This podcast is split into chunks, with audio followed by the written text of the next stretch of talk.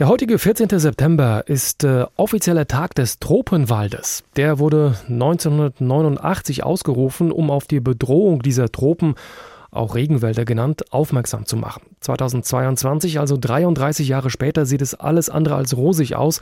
Die Bäume in diesen ganz besonderen Wäldern werden in Afrika, Asien und Südamerika vielfach abgeholzt oder angezündet und werden so immer weiter zum Teil unwiederbringlich vernichtet. Aus diesem Anlass habe ich vor der Sendung mit Dr. Rainer Putz gesprochen. Er ist Diplom-Biologe und Gründer des Regenwald-Instituts, das seit Ende der 90er Jahre existiert und seinen Sitz in Freiburg hat. Und ich habe ihn zunächst gefragt, in welchem Zustand ist denn der Regenwald derzeit? Wie ist da die Lage?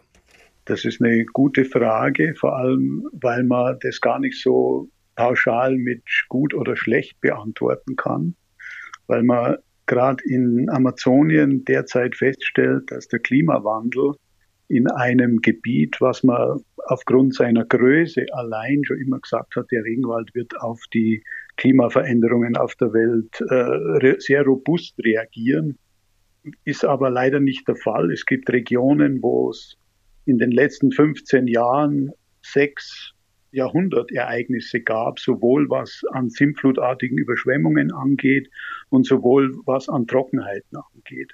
Jahrhundertereignisse in 15 Jahren, sechs Stück. Und da weiß man halt nicht, wie der Wald darauf reagiert. Es ist ein, Frei, ein Freilandversuch mit ungewissem Ausgang. Es kann niemand abschätzen, wie die Wälder auf diesen extremen Stress reagieren.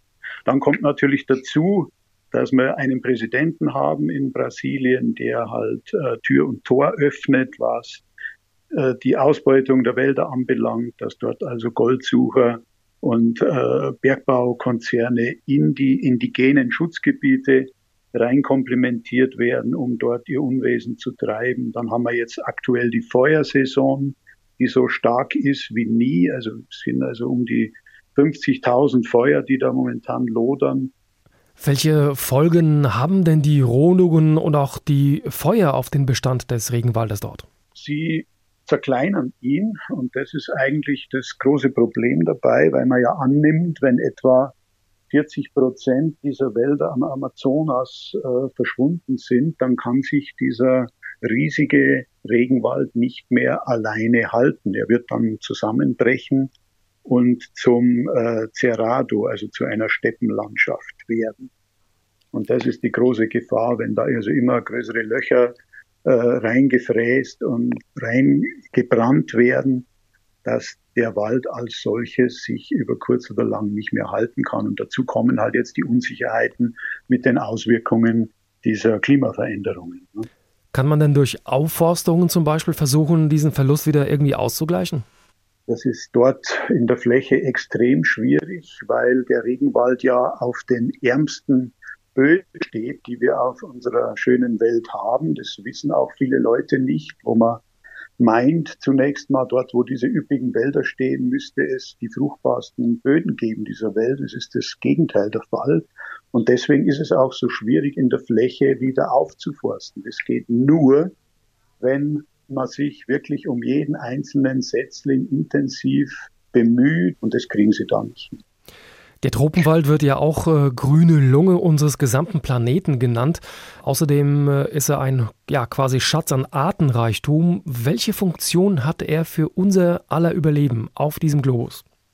Ja, das äh, würde ich sagen, eine sehr fundamentale Funktion, denn wenn der Regenwald am Amazonas eines Tages wirklich nicht mehr da wäre, dann bekommen wir hier, obwohl wir so weit weg sind, ganz gewaltig äh, Probleme, was also die Verteilung der Niederschläge angeht weltweit.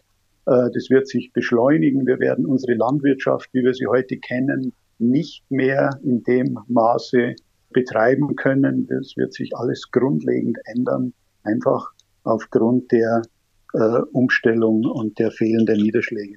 Jetzt sind wir alle hier in Europa, in Deutschland relativ weit weg vom Regenwald. Was können wir hier aber dennoch tun, um diesen Tropenwald zu erhalten? Ja, zuerst muss man sich mal klar machen, dass dieser Regenwald am Amazonas vor allem das einzige Kippsystem ist, äh, das wir, was den Klima den Klimawandel angeht, auf den wir wirklich noch aktiv Einfluss nehmen können.